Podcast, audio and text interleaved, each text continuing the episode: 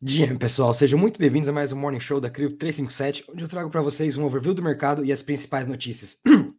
o principal papel da criptomoeda é de digitalizar o ouro, e o Bitcoin é um ativo internacional. Essas foram algumas das palavras uh, ditas ontem pelo CEO da BlackRock, BlackRock, Larry Fink, durante uma entrevista na Fox Business. É, ele está muito bullish em Bitcoin. Eu vou até deixar o link aqui na descrição desse vídeo.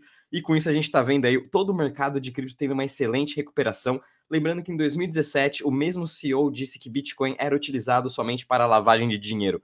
Hoje, a maior gestora de ativos no mundo tem, é, já emitiu novamente seus documentos para é, lançar o seu ETF de Bitcoin. E ontem a gente teve essa excelente entrevista mostrando quão bullish Larry Fink está em Bitcoin e no mercado todo de, de criptomoedas, principalmente a parte de tokenização de ativos do mundo real. É isso que BlackRock vai ser muito boa, é o que eles vão estar trabalhando nos próximos anos em blockchain.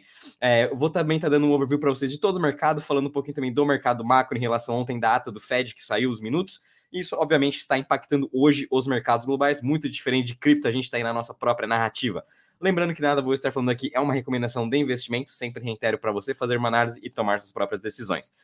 Bom, pessoal, Começando aqui com vocês, primeiramente, no mercado de cripto. Hoje a gente está vendo uma excelente recuperação depois de dois dias aí com, é, sem, nenhuma, sem nenhum volume, sem nenhuma também volatilidade, mercado totalmente parado. Finalmente estamos vendo o Bitcoin subindo mais de 2% a 31.405.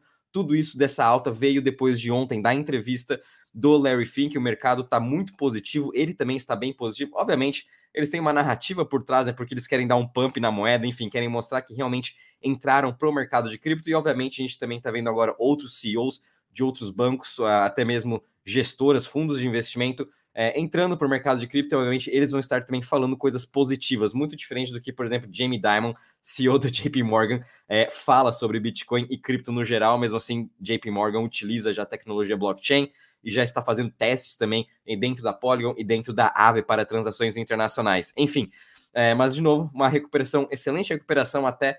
Uh, muito cuidado também, a gente ainda está vendo um pequeno sell-off aí de algumas corretoras, são corretoras menores que estão também parando agora de operar certas altcoins. A gente teve notícia também do Saxo Bank, uh, Robinhood, Celsius, que já está vendendo também todas as suas criptos. É, a gente ainda pode ter algumas dessas pequenas notícias, mas pelo visto o pior já se passou agora em relação a essas grandes liquidações dessas, dessas corretoras que tinham produtos de cripto e agora eles não podem mais estar uh, dando, prestando esse serviço. Mesmo assim, o mercado aí em excelente alta. A gente está vendo aqui Maker também com excelentes notícias de expansão do seu protocolo de empréstimo para diferentes chains, subindo mais de 4%. Solana também com toda a sua narrativa uh, e toda a sua melhoria de infraestruturas também subindo mais de 5% hoje.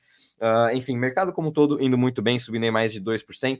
Muito diferente também do que a gente está vendo agora nos mercados é, tradicionais, no mercado global, né? O mercado aí de, de ações. Então, ontem a gente teve a o minuto da, da ata do Fed da reunião da, do mês passado, a gente também teve do Banco Central Europeu e muitos e ambas as atas foram muito em linha do que os presidentes do Banco Centrais já haviam dito que eles vão manter a taxa de juros mais elevada, principalmente nos Estados Unidos, eles já vê, tem uma expectativa sim de subir agora em é, agosto e mais duas altas ainda até o final do ano. Com isso, a gente vai chegar numa taxa de juros mais ou menos em 5,6%.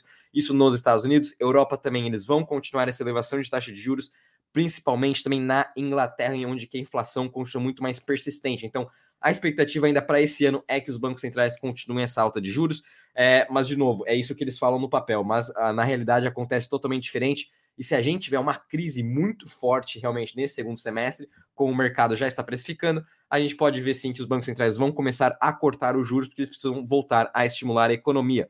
Com isso, a gente ainda está vendo né, o futuro do SP caindo 0,46%, principalmente a Europa sendo muito afetada depois dessa de ambas as atas de, da reunião dos bancos centrais. Então, a Europa a gente já está vendo cair mais aí de 1,30%, Inglaterra também 1,30%, Xangai aqui na Ásia, Japão e Xangai de novo fechando em queda, principalmente Hang com uma queda de mais de 3%. É, então, o mercado, na parte aqui de mercado macro, né?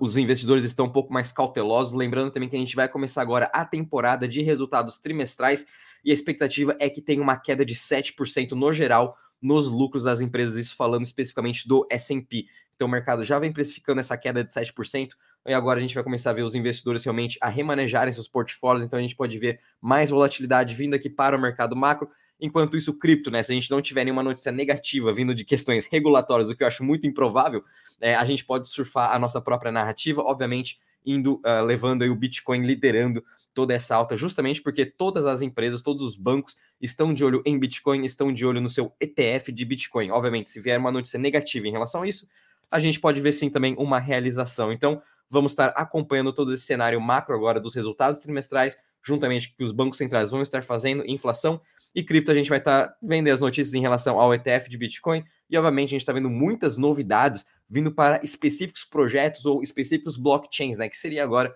aqui com vocês a parte das notícias. Então, primeiramente, a gente está vendo aqui a Starknet anunciou ontem já um seu upgrade uh, Quantum Leap, em que ele vai aumentar os números de transações por blockchain e, obviamente, reduzir assim a sua velocidade, a sua uh, tempo, né, de inclusão dos novos blocos. Isso, obviamente, vai trazer maiores maior volume, né? Vamos ver também como que vai ser uh, todo esse upgrade da Starknet, se ele vai começar a atrair cada vez mais pessoas. Starknet também cresceu em seu número de usuários, está aumentando mais ainda os seus projetos que estão sendo construídos nela, muito por conta também de toda a, a narrativa do seu airdrop. As pessoas estão utilizando bastante a rede da Starknet para farmar os seus airdrops, né? Então você que ainda quer aprender um pouco mais sobre cripto, né? Quer até mesmo farmar, aprender mais sobre Starknet, é, sugiro você acessar aqui o, o aplicativo da Cripto 357. Eu vou deixar o link aqui na descrição desse vídeo, em que lá você vai poder também ver todo o conteúdo educacional de airdrops, Starknet, e até mesmo uh, sobre blockchain, sobre todos esses upgrades que a gente está vendo, né? Uma coisa positiva é ver que não é só a Starknet está fazendo todos esses upgrades no seu blockchain. A gente teve já notícias nesse ano da Arbitrum, Optimus, é, lançamento também de novas Layer 2, a Polygon também está fazendo uma revolução em todo o seu roadmap e tecnologia. Solana também, por, sem ser agora as Layer 2, né? Solana também vem fazendo diversas melhorias. Cosmos também, com toda a sua narrativa do AppChain Thesis, até a própria Phantom, né? Que é, não é muito falada, mas ela também vem fazendo gigantescas melhorias juntamente com o André Cronier.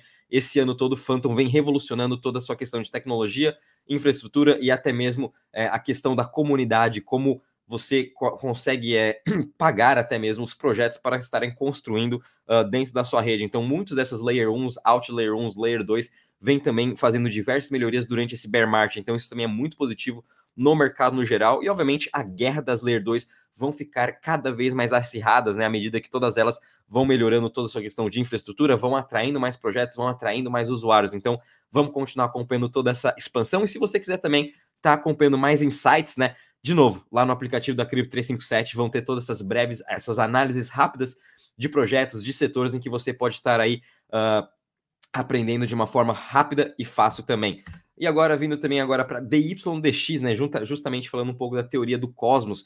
A DYDX era é a principal DEX da plataforma Starknet e elas estão migrando agora para a, a, a, blockchain do Cosmos, lançando sua própria seu próprio app chain, né? Então, a DYDX migrando da Starknet para o Cosmos vão estar lançando agora a sua testnet uh, esse mês e depois, daqui uns meses, vão estar lançando realmente a mainnet. Então, todo o ecossistema vai estar de olho nesse lançamento da YDX. Cosmos, a gente está vendo também o SDC migrando nativamente, já temos o SDT, a gente está vendo agora uma liquidez saindo da Starknet, da Layer 2 e migrando agora para o ecossistema do Cosmos, e obviamente toda essa facilidade de transações, de transferência também de ativos vão poder ser feitas uh, de acordo utilizando a tecnologia IBC. Então tudo isso também vai ser de forma bem simples e fácil. Fiquem de olho em DYDX, ela é a principal corretora descentralizada no mercado de cripto. Excelente também para você que está querendo aprender a utilizar é, futuros ou até mesmo fazer negociações spot, você pode estar utilizando o DYDX. E aqui também, é, finalizando a última notícia, a gente viu agora mais uma nova, nova plataforma de AI, muito focada agora AI e Web3, chamada Web3 Go, foi, levantou um capital de 4 milhões de dólares, liderado pela Binance Labs, Hashkey Capital, NGC e Shima Capital. Então é bem interessante ver aqui, de novo, a, essa narrativa de AI ainda não acabou, está longe de acabar, e a gente está vendo muitos dos VCs agora investindo nesse setor, porque obviamente AI ela está no centro de tudo. Ela está no centro de blockchain, está no centro do próprio Bitcoin, no centro de todas as wallets, centro também de carros autônomos. Enfim, AI veio para modernizar todo o campo em todos os setores. E é bem interessante a gente ver esses grandes investimentos nesse setor, que obviamente vai auxiliar todo o crescimento no mercado de cripto e blockchain. A intersecção de AI e blockchain ela vai ser maciça nos próximos anos.